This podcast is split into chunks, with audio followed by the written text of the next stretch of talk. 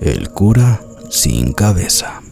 Se cuenta la leyenda que hace muchísimos años, de hecho, más de un siglo, había un sacerdote a quien le gustaba salir con varias mujeres después de concluir las misas.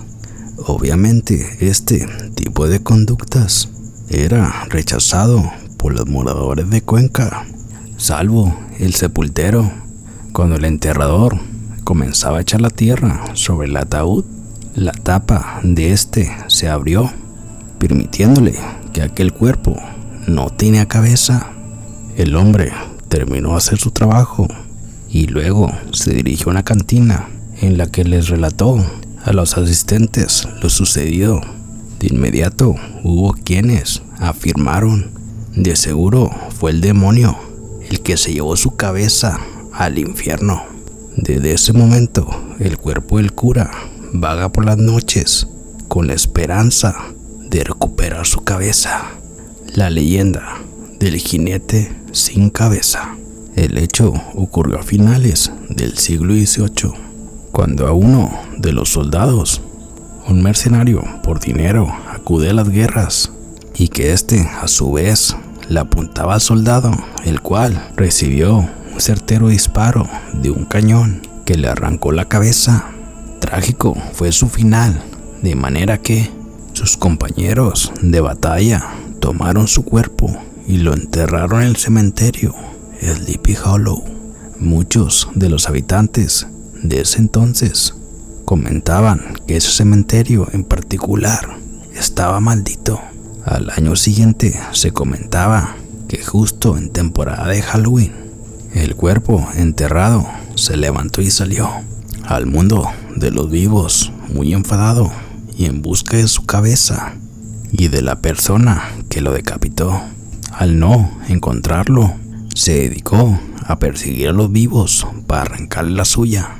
Cuentan, desde entonces, cada Halloween hace exactamente lo mismo y que además cabalga sobre un caballo muerto quien dice que era su fiel acompañante en la guerra. Muchos pueblerinos del lugar le llaman el jinete sin cabeza. Quienes le han visto aseguran que monta sobre un caballo oscuro y lleva una larga espada filosa con la que decapita a los pobres y fortunados que se encuentran con él. La carroza maldita. Mi abuelo vivía en un pueblo en donde la electricidad no era un dominador necesario para los habitantes. Mi abuelo es una de las personas que no duermen frecuentemente temprano, a pesar que la costumbre era acostarse de 9 a 10 de la noche. Era un día común en donde mi abuelo se levantaba a tomar agua.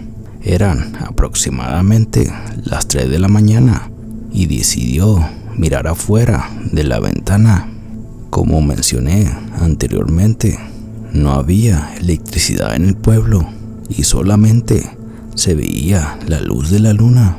En fin, notó que muchas personas estaban pasando. Algunos lloraban, otros simplemente caminaban con flores y velas en las manos. Realmente se asustó, pero no lo detuvo de seguir mirando. Por último, vio unas personas que cargaban un ataúd. Al día siguiente, mi abuela notó algo extraño en mi abuelo, debido a que se quedaba pensativo por demasiado tiempo. Ese mismo día, mi abuelo no fue a trabajar. Según nos contó que sentía mucho miedo. Pasó la semana y en verdad mi abuela estaba asustada porque su nueva actitud de mi abuelo era diferente. A los ocho días de que sucedió dicho acontecimiento, falleció la vecina de mi abuelo. En verdad, era algo espantoso, ya que un viernes fue que mi abuelo vio a las personas caminando y a los ocho días, en un viernes, falleció su vecina.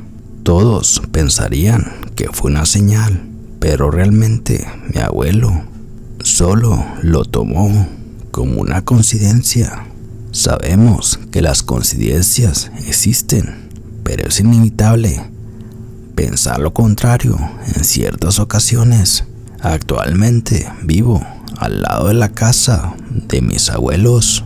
Lo bueno que ahora hay electricidad y nadie de mi familia ha notado nada fuera de lo normal. Esta historia tiene más de 50 años y que en verdad me pongo a pensar lo que tuvieron que pasar nuestros ancestros cuando no había electricidad